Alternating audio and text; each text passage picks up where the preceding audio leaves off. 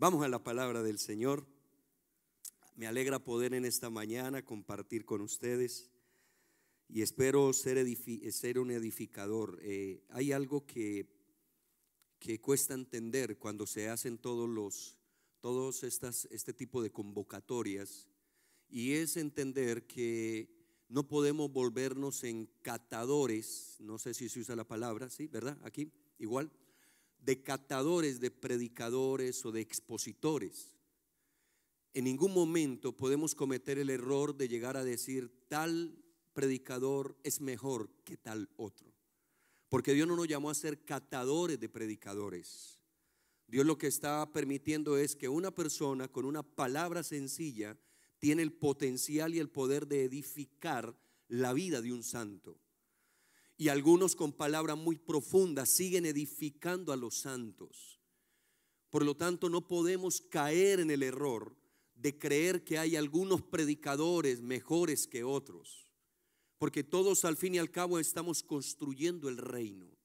Estamos siendo instrumentos para construir el reino. No podemos esperar que todo, que todo mundo o, las personas que tenemos enfrente eh, nos hablen conforme nosotros quisiéramos. Algunos pueden ser y hablar tranquilos y poder dirigirse a la, al auditorio y hacerlo de manera eh, tranquila, pausada.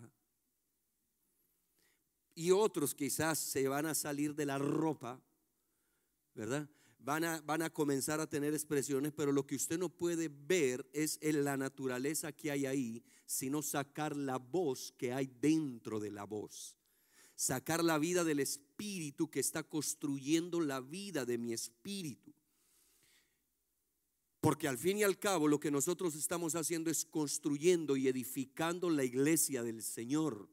Y esa edificación es lo que va a ser la iglesia que va a ser edificada es aquella iglesia que logró descubrir dónde estaba escondida la voz que estaba operando dentro de aquella voz que estaba hablando. Entonces, muchos de nosotros en, la anterior temporada cometíamos el error de conectarnos con las personas, pero no nos conectábamos con el Espíritu y la palabra que estaba transmitiendo aquella persona porque estábamos identificando la voz que nos estaba edificando. Así que muchos de nosotros cuando vayamos a diferentes lugares, una de las cosas que yo más admiro en la vida del apóstol Tamo es que el apóstol Tamo a cualquier lugar donde lo invitan, él siempre está escuchando, él no solo va a la exposición que le corresponde, sino que desde el primer día hasta el último día, él se sienta a oír cada expositor de la palabra. Porque es un grave error yo tratar de venir, porque no somos artistas que venimos a impartir una palabra, terminé la parte mía que me correspondía en la obra de teatro y ya me tengo que ir. No, porque esto tiene que ver en la mutua edificación, en que yo soy edificado por ti y tú eres edificado por mí. Muchas veces aquellos lugares donde, donde comemos después de estos recesos, tú, tú y yo no sabemos qué tantas personas nos están edificando con solo una palabra que están expresando y edifican la vida del Espíritu en cada uno de nosotros. Así que nunca menospreciemos a aquellos que tienen una palabra que han sido regenerados por la vida del Espíritu y que tienen como propósito también ser nuestros edificadores. Dentro de la casa a veces ignoramos el consejo más sabio que hay en una casa. Yo cuando tengo algún conflicto con mi esposa, ¿sabe? Yo no voy al apóstol, yo no voy al pastor, yo ¿sabe dónde quién voy yo? Donde mi hija menor. Y le pido consejo. Y entonces le digo, mami, mira, pasó esto, pasó aquello. Y mi niña desde pequeñita me dice, papi, no pasó nada. Perdónela. Eso no pasó nada. Porque al fin y al cabo, ellos están impartiendo desde su propia vida, desde su propio ser y desde su propio amor. Así que por favor, cada vez que podamos tener a un enviado del Señor, tomemos la vida que está siendo transmitida de parte del Señor para cada uno de nosotros. Amén. Está conmigo, ¿verdad? Estamos hablando de la construcción, del poder llegar a desmontar la vida del primer Adán para poder eh, eh, construir la vida del postrer Adán. En mi asignación yo he entendido que es una de las formas que tiene la iglesia que lograr capturar el pensamiento y la forma como, como tiene que operar en esto. Se toma mucho tiempo para hacerlo, pero nosotros lo que hacemos es transmitir una cantidad de semillas que esperamos que puedan llegar a germinar a donde uno quiere y cuando, a, donde uno está esperando que deba de germinar, deba de producir el fruto correspondiente. Ayer estuvimos hablando acerca de Corintios capítulo 15, verso 45, donde se está haciendo la expresión allí del apóstol Pablo y donde él dice lo siguiente, así que está, también está escrito, fue hecho el primer Adán y ese Adán se convirtió en un alma viviente. Y el postrer Adán también aparece en el escenario y aquel es aquel es el espíritu que está cargado de vida. Espíritu lo trata el apóstol Pablo a través de esta traducción del 1960 la Reina Valera como el espíritu vivificante. Ayer también tratamos el asunto de poder trabajar en aspectos de nuestra vida la vida cotidiana, la vida normal, la vida que está tratando de someter o que estamos tratando de someter al pensamiento eterno para que sea transformada en conforme Dios ha deseado y ha, eh, eh, ha dispensado para que nosotros en este tiempo podamos ser transformados. Hablé un poco acerca de la necesidad de que seamos transformados y comenzar a trabajar en asuntos que tienen que ver con la ofensa.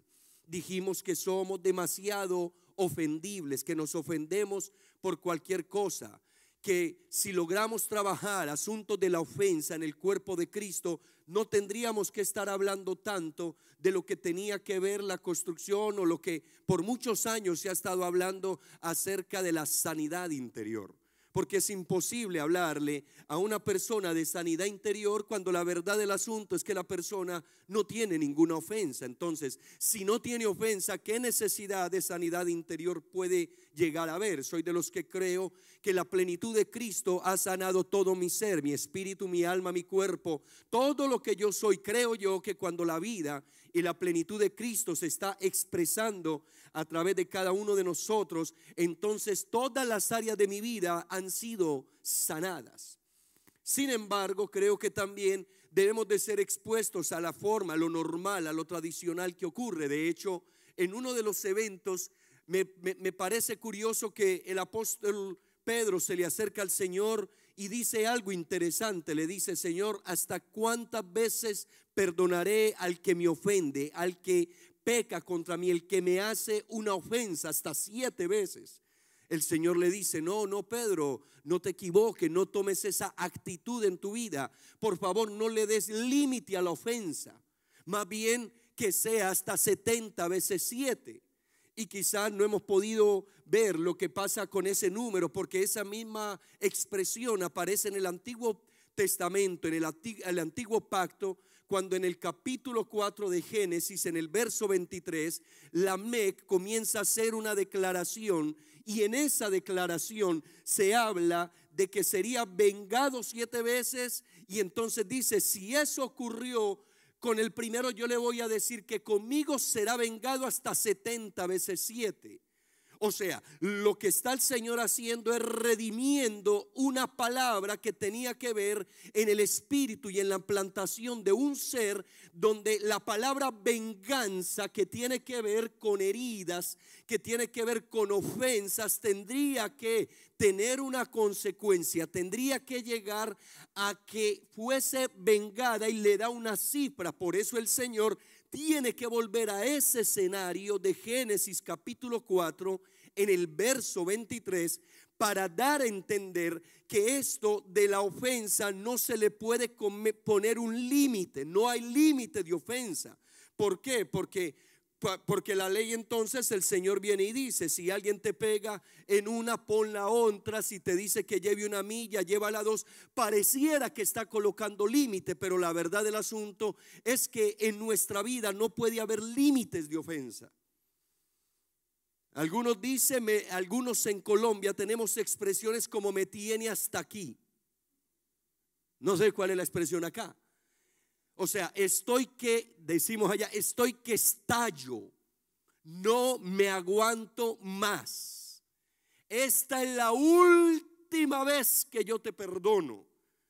O sea, todo eso es un límite que nosotros no podemos seguir ni podemos permitir que haga parte de nuestra vida. No podemos ponerle límites a la ofensa. No importa lo que pase, tenemos que volvernos personas que no nos ofendemos con nada. Puede imaginarse una iglesia si pudiésemos venir a la congregación, reunir la iglesia y a esa congregación donde está reunida la iglesia pudiésemos hacer las correcciones correctas, donde la gente puede recibir la palabra y donde se deja corregir por la palabra y no creen que como aquí eh, eh, típicamente en nuestra América, creemos que el pastor le está preparando el sermón a una persona, porque el pastor lo que decimos en Colombia, y perdóneme, tengo que tratar de volverme a condicionar mi lenguaje, mucho, mucho tiempo he estado este, este, este año en la ciudad, pero decimos en Colombia, me preparó el mensaje para mí, me las está tirando. Y no pueden ver que hay una voz dentro de esa voz que lo que le está diciendo es, que lo está llevando para que salgamos del conformismo, de la forma en la que estamos actuando, porque uno de los propósitos que usted tiene que saber es que si la palabra nos está ofendiendo en el aspecto de una confrontación, mirándonos al espejo, haciéndonos ver lo que nosotros somos y nos está ofendiendo, entonces la palabra está cumpliendo su propósito.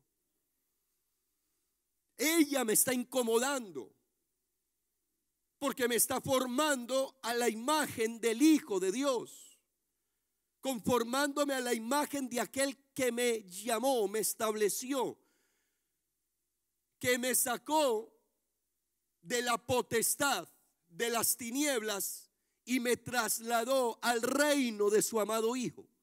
Porque en el nuevo pacto no es, no es, porque yo he escuchado la expresión, que es el reino de las tinieblas contra el reino de la luz y de Dios. No, no, Satanás no es rey de nada.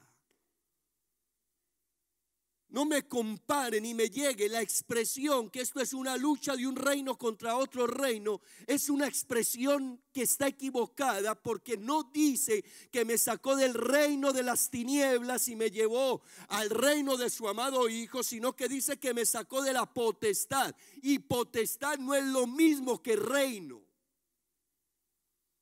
Por lo tanto, no podemos elevar ni dimensionar a Satanás a la misma posición de rey como si nosotros tuviésemos otro rey. No, Señor, Él simplemente es un querubín desempleado. Él perdió el empleo. Le quitaron, le cancelaron el contrato. Ya no tiene contrato. Por lo tanto, una de las cosas es que nosotros, mire, si Cristo colocó a esas tinieblas bajo el estrado de los pies de la iglesia y que día a día lo está rindiendo, no lo puede hacer y le voy a decir por qué, porque tenemos un problema, las fortalezas mentales que hoy habitan en nosotros.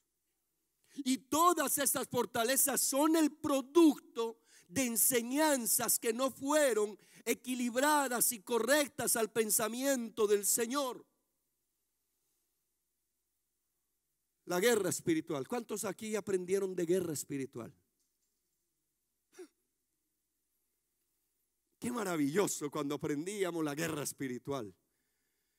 Y eso nos vestíamos con, el, con, la coraza de justicia, nos poníamos. Yo, yo tenía gente que cuando estaban en eso empezaban a orar y a vestirse. Literalmente era que me pongo el, el yugo, me pongo el yelmo, me pongo... Y comenzaban a ponerse en todo eso que porque iban para una guerra espiritual. Y comenzamos a creer que la guerra espiritual tenía que ver con pararnos en lugares y comenzar a declarar, mire, si usted quiere quedarse ahí, no hay problema, quedémonos ahí. Pero yo creo que la iglesia tiene que madurar. Y usted va a comprender cómo funcionaba y qué era lo que Pablo hablaba acerca de esa guerra de lo que guerra, lo que la gente llamó guerra, que nunca llamó guerra tampoco. Porque Pablo no la llamó guerra, Pablo lo llamó lucha. Y es muy diferente la guerra a la lucha. Porque la lucha era la expresión que se daba cuando dos, dos soldados, dos hombres luchaban en la arena de Roma, del estadio romano. Y dice que cuando fuéramos a tener esa lucha, que nos vistiéramos con toda la armadura de Dios. Pregunta, ¿qué es la armadura de Dios? Si no es Cristo. Si no es el postrer Adán. Que nos pongamos el yelmo de la salvación. ¿Quién es la salvación? Que nos pongamos la coraza de justicia. ¿Quién es la justicia? Que tomemos el escudo de la fe. ¿Quién es la fe? Que tomemos la espada del Espíritu. ¿Quién es la espada del Espíritu? Que nos pongamos... ¿Y quién es esa paz? Si Él es el príncipe de paz. Y cuando le dice que la manera de usted luchar y enfrentar lo que conocimos como guerra espiritual, simplemente es vístase de Cristo, vístase del postrer Adán para que el primer Adán desaparezca. Es la lucha del primer Adán contra el postrer Adán si logramos nosotros vestirnos de la vida de Cristo, va a desaparecer el primer Adán. Porque todavía hay vestigios de ese Adán. Todavía hay cosas de ese Adán que están operando. Pero que en la gracia del Padre, en la medida que vamos creciendo y viéndonos en ese espejo y vamos creciendo de gloria en gloria, conformados nuevamente a la imagen del Señor, esa imagen desplazará la imagen del primer Adán que había sido conformada en nuestra vida. En lo que Pablo acaba, acabamos de leer. Que nosotros, cada uno de nosotros, tenemos a ese Adán. Si usted lee el verso, a partir del verso 46, él lo dice de esa manera. Mas el, lo espiritual no es primero, sino lo animal, luego lo espiritual. El primer hombre es de la tierra terrenal, el segundo hombre que es el Señor es del cielo, cual el terrenal, tales también los terrenales, y cual el celestial, tales también los celestiales. Verso 49, así como hemos traído la imagen del terrenal, traeremos también la imagen del celestial así como hemos traído la imagen del primer Adán, que es lo que está hablando allí, la imagen del primer Adán, traeremos también la imagen, traeremos, traeremos, nos vamos conformando a esa imagen.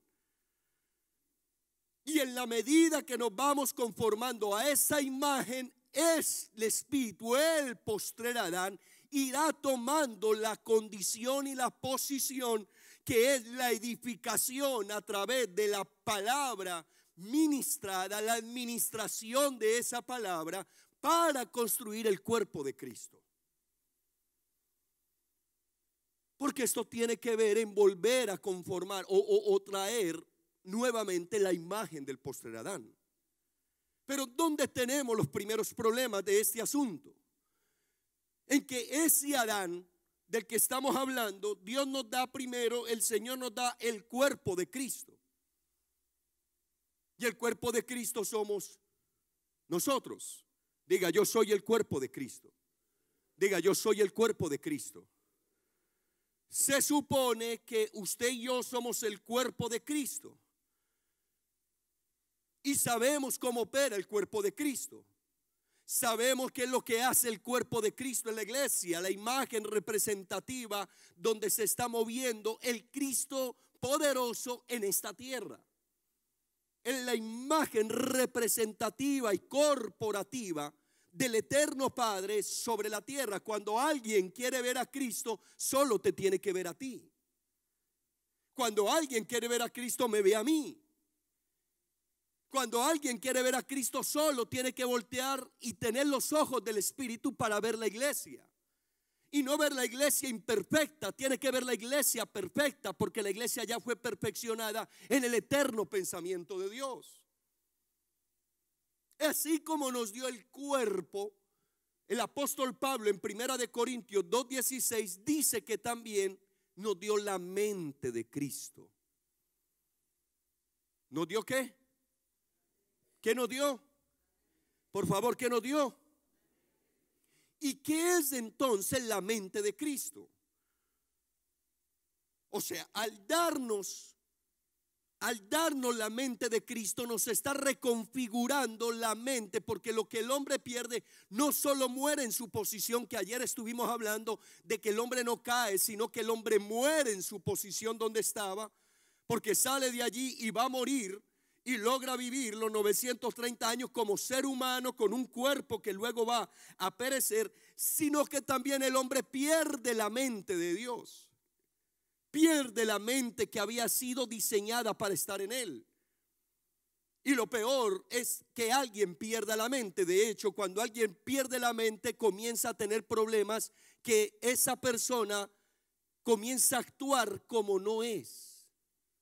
Comienza a hacer cosas que no son. Deja de recordar lo que normalmente recordaba. Cuando una persona sufre esos problemas, ya ni siquiera reconoce a quien tiene enfrente. Por eso es que nosotros tenemos que reconocer, esta mente vino para que podamos reconocer quién es el enviado y quién no lo es. Esa mente me ayuda a percibir quién fue enviado por Dios y quién no. Pero lo principal de la mente de Cristo es que la mente de Cristo solo recepciona el pensamiento del Padre. Él no está relacionando y recepcionando el pensamiento humano. Él está solo recepcionando los pensamientos eternos. Él es el que puede entender cómo esta palabra puede cobrar vida. Porque para el que se pierde es una locura. Para el que se pierde es algo que no puede entenderlo. Por eso es que Pablo en Efesios oraba para que pudiésemos entender. Porque uno de los problemas, y que qué bueno que tuviésemos más tiempo para hablar, porque la vida del Espíritu tiene que ver con entendimiento. Por eso Pablo ora para que se le abran los ojos del entendimiento, porque en el huerto se cerraron los ojos del entendimiento y el hombre deja de andar con la mente de Cristo y comienza a hablar, andar con su mente natural. El postrer Adán vino a recepcionar y a volver a traer la mente del Padre que era una de las cosas que se había perdido y esa mente fue plantada en la iglesia del Señor. Por eso se necesita un cuerpo, por eso se necesita una mente y por eso se necesita un espíritu. Nos dio su espíritu, nos hizo el cuerpo de Cristo, pero ahora tenemos que entender que también nos dio la mente de Cristo. Y esa mente es una mente que tiene que ser recepcionada reseteada nuevamente conforme el modelo de las alturas y del cielo. Entonces, la mente de Cristo solo recepciona el pensamiento del Padre y ese pensamiento es eterno. Al tener la mente de Cristo podemos tener los pensamientos eternos. ¿Cómo podemos nosotros en este tiempo renunciar a una cultura de conocimiento, porque todo esto va entrelazado. De pronto los que no estuvieron en Santiago, eh, eh, que comenzamos a hablar un poco acerca de esto, que lo que el hombre comió en el huerto del Edén fue conocimiento del bien y del mal. Al comer conocimiento del bien y del mal, dejó de percibir la mente de Cristo. Se desconectó de la mente de Dios. Y cuando se desconectó de la mente de Dios, perdió el pensamiento eterno y comenzó a caminar como un hombre, al punto tal que ahora él se ve desnudo. Siente vergüenza, lo que el apóstol eh, eh, Yacer estuvo hablando, no siente vergüenza, se ve desnudo, se le abren los ojos, se da cuenta que ahora estaba desnudo. Llegó el temor a la vida de lo, escúcheme, el creyente no tiene por qué tener temores. No debemos de tener temor. Y ayer se nos anoche se nos habló de todo esto porque tenemos temor que vamos a comer, que vamos a beber. Hermano, si nosotros hemos nacido en Cristo Jesús, hemos nacido de nuevo y recepcionamos la mente de Cristo, yo le voy a decir, una de las claves es que usted no tendrá temor de mañana. Usted entenderá lo que el Señor dijo, cada día trae su propio afán. Usted y yo entenderemos que el Señor siempre será nuestro Señor, nuestra fortaleza, nuestro eh, proveedor. Él será todo lo que nosotros necesitamos. Si lo tenemos a Él, lo tenemos todo.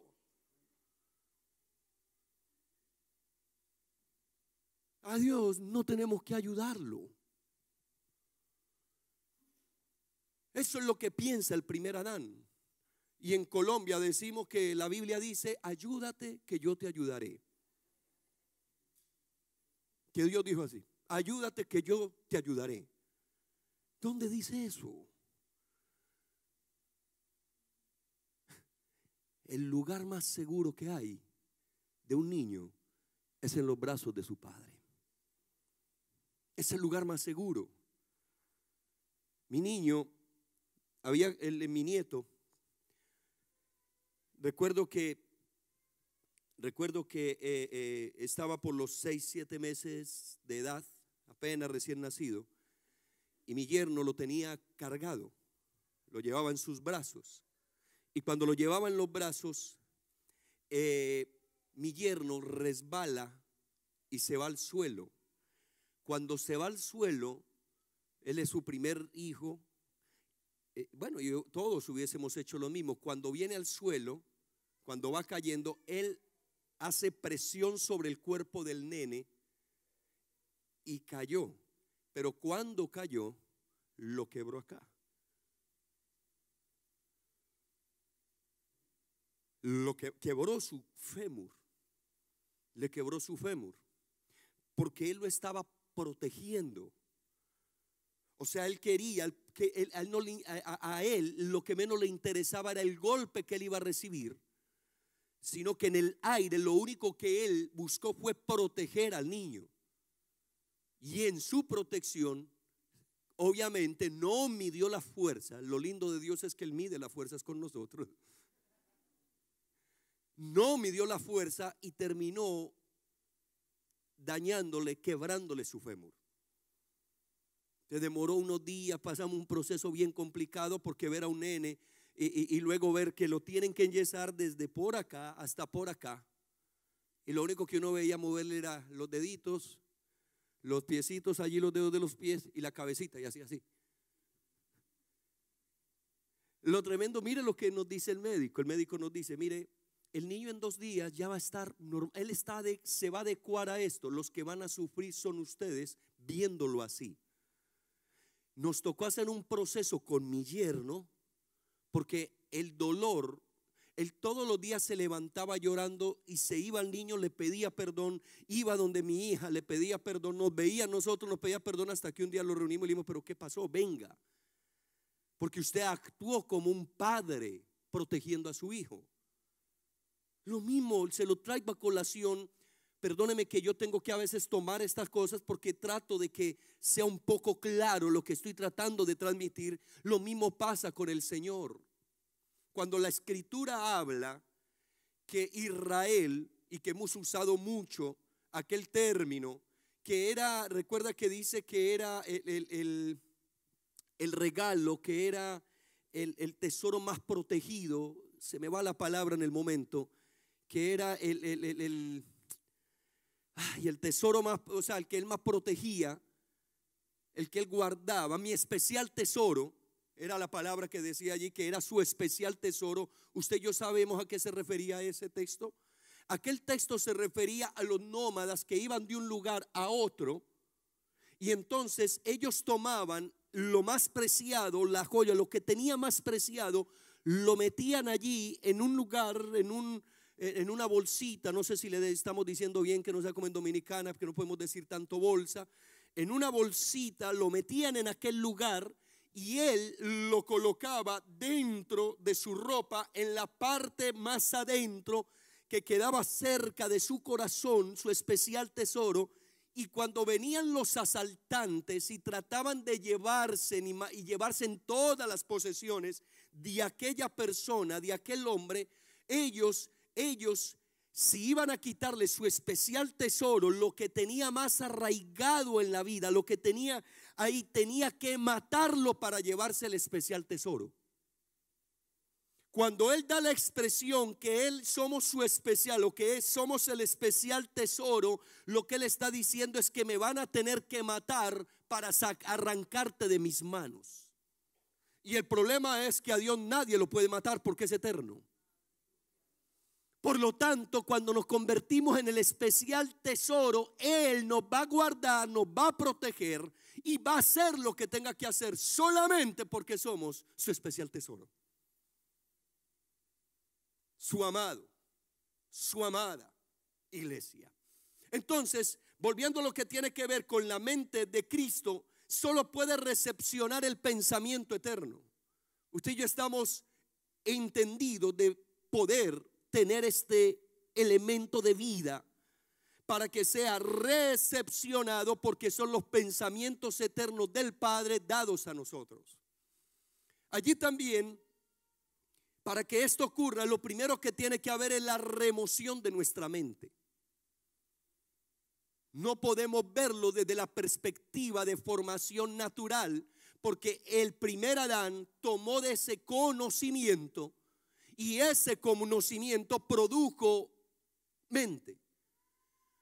En el deportista de alto rendimiento, normalmente con el pasar de los años se han dado cuenta que el, deportista de alto rendimiento, así sea el mejor del mundo, necesita a un psicólogo y a un psiquiatra muchas veces para que pueda hacer que su mente sea clara, porque no es lo mismo levantarte sabiendo que, ayer ganaste a levantarte al siguiente día a volver a la competición sabiendo que fuiste el último.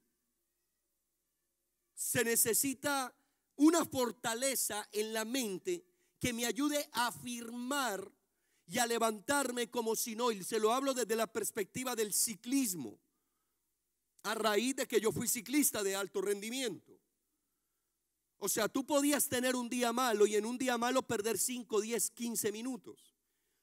Y sabiendo que fuiste hecho o fuiste preparado para ganar la carrera, pero en un solo día se te vino la carrera al piso. Levantarte al otro día con una mentalidad clara de que tú tienes todo el potencial que te preparaste para eso y que un solo traspiés, un solo momento difícil no puede arruinar todo lo que ha ocurrido en tu vida. Entonces, tiene que comenzar el entrenador. A estas personas se les conoce como el capo del equipo. Lo que llaman en el fútbol el capitán. El capo del equipo. Entonces el entrenador se tiene que reunir con él porque él se preparó y ahora todas las esperanzas las tiene con él, pero ya está vencido para ganar la carrera.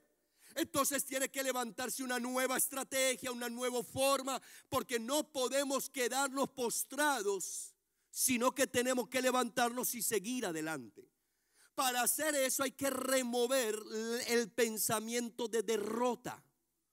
Hay que quitar de este deportista de alto rendimiento el pensamiento que fue derrotado, que lo perdió todo. Pues la mente, para poder recepcionar la mente de Cristo, nos toca remover todo lo que nosotros tenemos. A eso es lo difícil en una sociedad donde ya estoy hablando del pueblo de, de, la iglesia del Señor, donde ya tienen tantos códigos y tanta configuración en su vida que le cuesta volver a recibir la nueva información. Por eso es que normalmente los celulares tienen que recibir qué. ¿Qué se hace? No, cuando ya está como necesitan poner un, una actualización, una programación. ¿Y qué es lo que hacen? Viene, se baja la actualización, inmediatamente se apaga el celular, se reinicia el celular y ahora que el celular es mucho mejor, es el mismo, escuche, es el mismo celular. Es que el celular no lo cambiaron. Es el mismo. O le cambiaron el celular. Ve, o, sea, usted le hizo el proceso y amaneció con, tenía el iPhone 7 y amaneció hoy con el iPhone 8. No, es el mismo celular, pero es tan rápido. Su programación, ahora él todo lo tiene. ¿Qué es lo que se hizo? Es el mismo celular con una nueva programación. La mente de Cristo tiene el poder por eso tenemos que apagar. Una de las cosas que nos sentamos muchas veces, y lo hablo como predicador, lo hablo, que nos sentamos muchas veces a, escuchar la palabra. A ver, impresióneme. Porque creemos que ya sabemos de todo. Y resulta que cuando viene Cristo, me desarma todo lo que yo tengo y me vuelve a configurar y me dice, te vine a pagar, a resetear, te vine a formatear, te vine a dar un, programa, te voy a actualizar en tu... Por favor, si esto ocurre en la tecnología, por eso hoy estamos comenzando a ver apenas lo, pero dentro de, los inicios, pero usted va a ver que dentro de 5, 6, 8, 10 años, usted va a ver una iglesia empoderada a nivel global, porque ahora comienza a ser algo poderoso el Padre a través de la palabra apostólica que puede volver a restaurar y puede volver a configurar genéticamente la vida del creyente porque le va a dar la mente de Cristo y no su propia mente. Tenemos que remover nuestra mente. ¿Y usted sabe qué es remover la mente? La nuestra, la que está viciada, esa mente que nosotros tenemos, que ya, ya creemos que cumplimos aquí. Por eso, hermano, una de las cosas es que no importa la edad, la mente siempre se puede renovar. Cuando la mente deja de seguir avanzando, cuando creemos que lo sabemos todo, ¿por qué una persona de manera natural se muere tan rápido después de que la jubilan?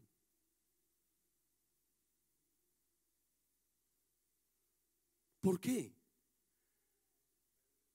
Claro, porque le quitaron todo. Porque ahora él entró, él ahora, por eso hermano, en el ministerio no nos jubilamos. Que, que usted me va a ver a mí a los, a los 100 años aquí. Mire, la Biblia dice. Yo no me pienso jubilar. O sea, en el ministerio, porque el día que yo deje de ser expuesto al pensamiento eterno, por eso es eterno.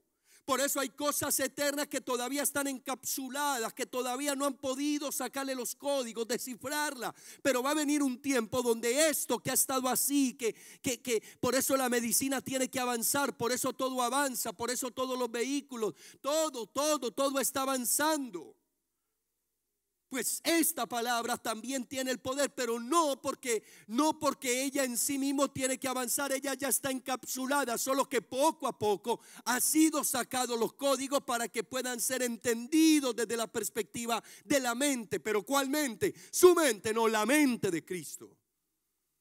Por eso cuando la escritura dice, deleítate a sí mismo en el Señor y Él concederá las peticiones de tu corazón, lo que nosotros estamos creyendo es que el Señor va a conceder la petición de mi corazón. ¿Quién le dijo eso?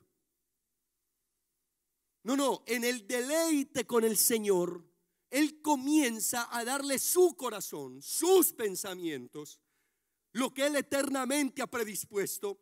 Y cuando en ese deleite, que es lo que significa en, en ese deleite, encuentras todo el corazón de Dios, el corazón de Dios se vuelve tu corazón. Y cuando el corazón de Dios se volvió nuestro corazón, Él va a conceder no lo que había en tu corazón en el primer Adán, sino lo que estaba establecido en el corazón de Dios. Por lo tanto, lo que va a conceder es la petición que había en su corazón hasta encontrar el corazón del hombre que recepcionara su corazón. Pero en nuestro egoísmo oramos cada que hay cumpleaños. Señor, y que se conceda la petición de su corazón. Dios, hermano, le va a conceder la petición de su corazón. Le tengo una noticia, eso es mentira. Hasta que no nos deleitemos en Él y encontremos el corazón de Él, no va a conceder lo que está en el corazón de Él, pero que bajó al corazón del hombre para que realmente sea el corazón de Él lo que está siendo manifestado en la tierra a través del corazón del hombre. Entonces hay que remover, diga conmigo remover, diga remover nuestra mente. ¿Por qué hay que removerla? Porque esa es la mente del primer Adán. Al ser la mente del primer Adán, todo lo que vemos a partir de Génesis 3 en adelante, estamos viendo al primer Adán operar con todo lo que tiene que ver con la mente. Por eso, con esa mente es que nosotros hoy estamos hablando de conquista. Vamos a conquistar la ciudad. Vamos a ganar la ciudad para Cristo. No, no. Lo que quiere es informarle a la gente que ya es de Cristo. Porque Dios, Dios no va a salvar a nadie. Dios ya lo salvó a todos. ¿No es que no hay más sacrificio? Es que Dios va a salvar a mi familia. No, Dios ya la salvó. No es que no va a volver a ser crucificado nuevamente a través. Cristo no va a Jesús no va a volver a ser crucificado. Ya la salvó. Lo que hay que ir es decirle y a notificarle que ya fueron salvos. Yo sentí ahí como que repulsó la palabra. Sí, sí, uno siente, uno aquí está parado y uno tiene más miedo que ustedes. Entonces uno siente como que, ¿qué? Sí, ya, ya lo salvó. Por eso es que cuando no entendemos el texto o el contexto de todo, pre, destino, pre, antes, destino, fin, ya todo está listo, ya, ya la salvación fue hecha. Lo que yo necesito es notificarle. Mire hermano, yo no sé, pero usted ya está salvo. Cristo ya lo salvó. No le, dice, no le diga lo va a salvar. Dígale, ya lo salvó. Porque Él ya salvó.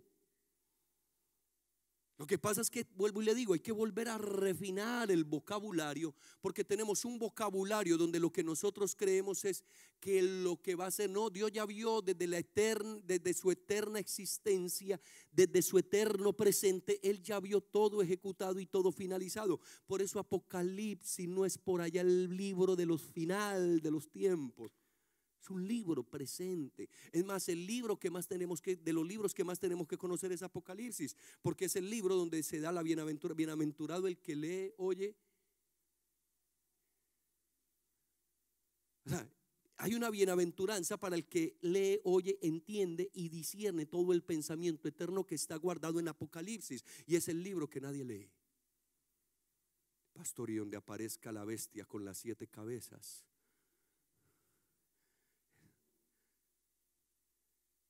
¿Ah? No, no, ya esa bestia apareció hace rato. Esa bestia ya está. Lo que pasa es que cuando nosotros tomamos todo y lo vemos desde esa, vuelvo y le digo, desde la perspectiva del primer Adán, desde la perspectiva de, de, lo que va a ser y no de lo que es, entonces comenzamos a perder. El primer Adán tiene una mente, diga, tiene una mente, por favor, diga, tiene una mente, diga, tiene una mente. Y esa tiene que ser removida para que pueda operar la mente de Cristo, que es la mente del postrer Adán. Note que es Adán, o sea, yo trato de hacerlo más sencillo, o sea, yo, mientras que toda la gente está tratando de resumir en mucha gente, yo se lo resumo en dos. Yo no lo voy a hacer pasar por Noé, por Moisés, por Abraham, por Isaac, por Jacob, eh, eh, por Rubén, Simeón, Leví, Judá, Isaac, Saúl, Neftalí, Dan, Gad, Benjamín, José, los hijos de, de los hijos por allá de, de, Jacob. No, yo no lo voy a pasar por todo eso. Simplemente, primero Adán, posterior Adán. Porque todos ellos tenían encapsulado una medida de Cristo. Todos ellos expresan una medida de Cristo. Pero en Cristo ya tenemos toda la plenitud de la deidad.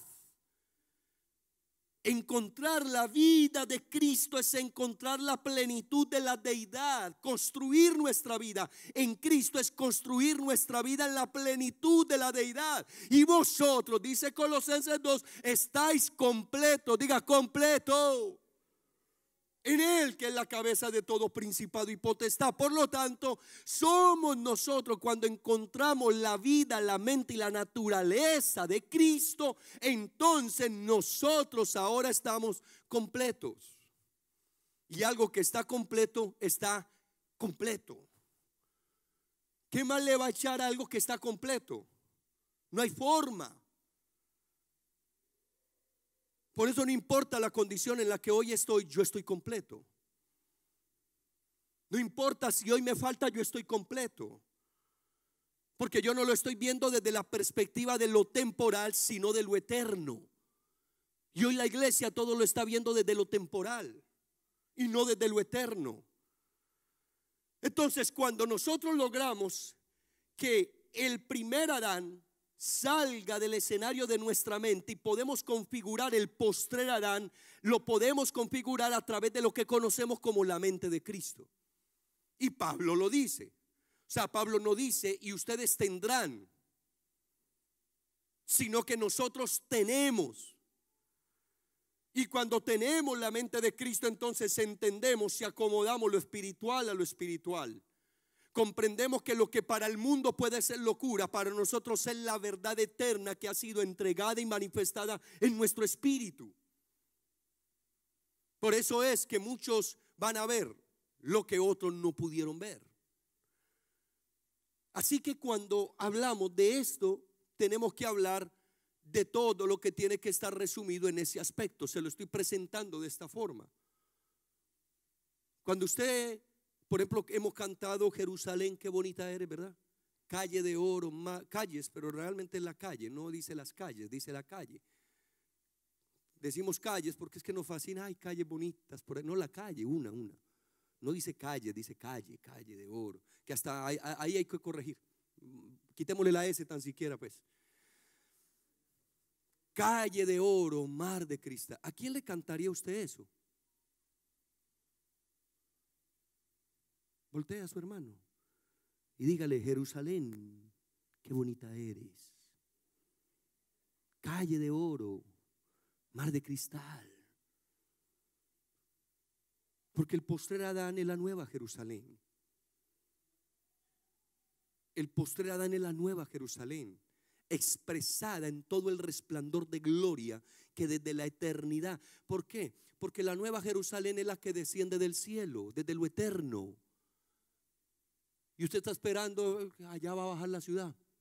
Qué bonita esa ciudad, a ver cuándo viene. No, ya está aquí. Lo que pasa es que la gente todavía no está viendo la calle de oro, el mar de cristal, porque nosotros la estamos esperando desde arriba cuando ya está posicionada en nosotros como iglesia del Señor. No, vámonos para Jerusalén. Mire, uno va y se bautiza en Jerusalén. Y eso sí es un bautismo. ¿Lo ha escuchado? No, Jerusalén. Tenemos en estos días una hermana y nosotros respetamos todo lo que tenga que ver con, con, la Asociación de Pastores, desde donde yo trabajo y soy vicepresidente de la misma en Medellín. Y, eh, y una hermana pues eh, nos pidió que si le permitíamos dar el anuncio de que, de que allí eh, iba a haber un viaje desde Medellín para Jerusalén. Ella ya ha ido como tres, cuatro veces. Y entonces cuando ella llega, se para y dice, mire, tenemos que ir a la ciudad de Dios. A la ciudad de Dios. Está bien, bueno, ok. Y usted sabía, le dijo así, así, así, así como le estoy diciendo. que allá se va a sentar el Señor y va a juzgar en Jerusalén. Usted tiene que ir a conocer esa ciudad. Si Dios ya está juzgando las naciones a través de ti, que es la nueva Jerusalén. Si este es el postrer Adán y la nueva Jerusalén está siendo edificada con sus puertas, sus muros. Hermano, usted es la Jerusalén a la que hoy le estamos cantando. Usted la Jerusalén que hoy, la nueva Jerusalén, que todavía no la tenemos en el esplendor, en el resplandor de toda la gloria que se requiere. Pero hermano, eso no quita la posición, porque esto no tiene que ver con, con lo que estamos viendo a plenitud hoy, sino por la posición que tenemos en Cristo Jesús. Pero nosotros no lo estamos viendo así, porque tenemos una mente que lo que estamos creyendo es todo va para el futuro tan bueno para ellos. No, para usted, porque usted es el que está siendo coparticipante de esto. Y culmino, mis amados, voy culminando con esto. Ese, ese nuevo entendimiento o este nuevo postrer Adán que tiene que removerse la mente del primer Adán para poder plantar el postrer Adán, es lo que va a traer algo que yo conozco y entiendo como la paz. Recuerde que el reino de los cielos, ayer se nos habló Romanos 14, el reino de los cielos no es comida, no es bebida, sino que es justicia, paz y gozo. Por favor, note que hay una palabra muy clave. Tiene que ver con la paz paz. El mismo Melquisedec se presenta como paz, justicia. Y ayer hablaba el apóstol Tamo y nos colocaba de que nos ahora somos introducidos al gozo. Pero me, me parece importante y muy relevante la palabra paz. Porque recuerde que Génesis 4 una de las características de, de cuando fue desatado sobre la tierra el caballo bermejo, Génesis, eh, Apocalipsis 6.4, dice que a él se le dio toda la autoridad para quitar la paz de la tierra. Y que cuando se quitara esa paz, nos íbamos a matar los unos a los otros. ¿Qué es lo que está viendo Juan, el de la isla de Patmos? Juan lo que está viendo es el momento en que el hombre en la tierra perdió la paz. Y la paz se perdió cuando viniera o cuando llegara una señal. La señal sería que entraría el hombre a destruirse, a matarse en la tierra. Ese caballo bermejo que usted está esperando que aparezca, apareció en Génesis 4.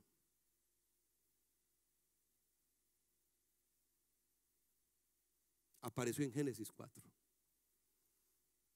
donde el hombre se mató a sí mismo, creo que aquí está, ah, amado, Apocalipsis 6.4, para ahorrarme aquí un poco de lo que necesito, y salió otro caballo bermejo y al que lo montaba le fue dado el poder de quitar de la tierra la paz. Y que se matasen. Ahí estaba la señal. ¿Cuándo se quitaría la paz de la tierra? Cuando el hombre comenzase a matarse uno al otro. Por favor, yo quiero eh, no ser controversial, sino colocarlo correctamente en la posición que debemos de comprender, pero si todavía este caballo no ha aparecido, entonces ¿cuándo va a aparecer? Pregunta, ¿cuándo va a aparecer? Porque hoy los hombres se están matando los unos a los otros, ¿o no? Y en la medida que pasan los años, más se matan. O sea, la característica de una generación que no tiene paz o de gente que, o, donde este caballo comienza a gobernar, es cuando los hombres comienzan a matarse los unos a los otros. Y eso ocurrió en Génesis capítulo 4. Cuando el hombre comenzó a matarse. Lo que él está viendo, la historia de Apocalipsis, él, es toda la revelación, el lo que es quitado para comprender del principio al fin todo, todo, absolutamente todo el plan del Señor. aparece Babilonia. Y, y, vuelvo y le digo, todo eso lo estamos esperando en el futuro cuando realmente tenemos que entender con la mente de Cristo cómo esto está operando. Aquí fue desatado, es aquí donde es desatado. Y dijo Caín a su hermano Abel, salgamos al campo y aconteció que estaban ellos en el campo. Caín se levanta contra su hermano Abel y lo mató. Ahí entra el caballo bermejo a operar sobre la tierra. Ahí entra la destrucción a la tierra, empiezan los hombres a matarse. Aparece otro caballo que lo que va a traer es hambre. Por favor, hay hambre en muchos lugares de la tierra. ¿Usted cree que va a haber más hambre? Claro, va a incrementar, pero ya apareció, ya fue desatado. ¿Por qué? Porque la tierra se volvió enemiga del hombre en la maldición del primer Adán. Maldita será la tierra por tu causa. Pero en el postrer Adán, ¿qué dice? Que Él nos redimió de la maldición de la ley todo lo que es la ley no es solo la ley hebrea o judía o como le quieramos llamar, sino que redimió de la maldición que la tierra tenía. Y por eso es que esta tierra está guardando que la iglesia, que los hijos de Dios, esta creación aguarda que los hijos de Dios se manifiesten para que vuelvan a configurar todo conforme el plan eterno de Dios. Pero tenemos algo que nos sacó. Por eso es, por eso es tan lindo cuando usted y yo visitamos diferentes culturas y nos damos cuenta de todo lo que en esas culturas hay. Porque hasta que no entendemos lo que está ocurriendo en este contexto maravilloso bíblico, todo, entonces no vamos a poder recepcionar la mente del postrer Adán. Por eso Pedro no podía recepcionarlo, Dios escoge a Pablo. Y en la medida que nosotros vamos creciendo, y termino y culmino acá, y en la medida que vamos creciendo en el entendimiento del postrer Adán, se va retirando el primer Adán. Va saliendo el primer Adán. No piensa en matar. Proverbios dice que hay hombres cuyas palabras son como golpe de espada. O sea, ya no estamos hiriendo a la gente con nuestra con nuestros dichos. La cueva de ladrones. Recuerda el Señor entra un día al templo y dice que ustedes convirtieron la casa de oración en una cueva de ladrones. ¿Y usted sabe cuáles eran las características de un ladrón? Se revela cuando el buen samaritano. ¿Qué, operaba? ¿Cómo operaba el ladrón? Despojando a la gente. Usted ha visto la iglesia despojada. Traiga, traiga, traiga, ponga, traiga, traiga, despojando la iglesia. Traiga. Y utilizamos texto por allá del libro de los hechos, que es verdad, pero es una cosa muy diferente. Es que tú des con base a lo que el Espíritu está hablando y otra es que te manipulen para despojarte de lo que tienes. Son dos cosas diferentes. La segunda cosa es que lo hirieron. La iglesia no está para herir a la gente. Dejan la gente herida. Y claro, como están heridos, van a otra parte que les hagan sanidad interior, porque no le enseñaron a ser inofendibles. Está herida, herida, herida, herida. Y número tres, la dejaron muerta. Le quitaron la vida de Dios y le plantaron la vida del primer Adán, que es el hombre. O sea, dejar que una casa sea de oración es convertirla en un lugar de despojo, es convertirla en un lugar donde la gente la están hiriendo y por tercero le están quitando, asfixiándole, quitándole la vida de Dios para plantar la vida del primer Adán, que es la naturaleza humana que opera en todas sus emociones expresadas. Así que necesitamos renovar la mente, digan, renovar la mente y tener la mente del postrer Adán. Porque Pablo lo dijo, vosotros, ahora nosotros tenemos la mente Padre Celestial, te damos gracias en esta preciosa hora.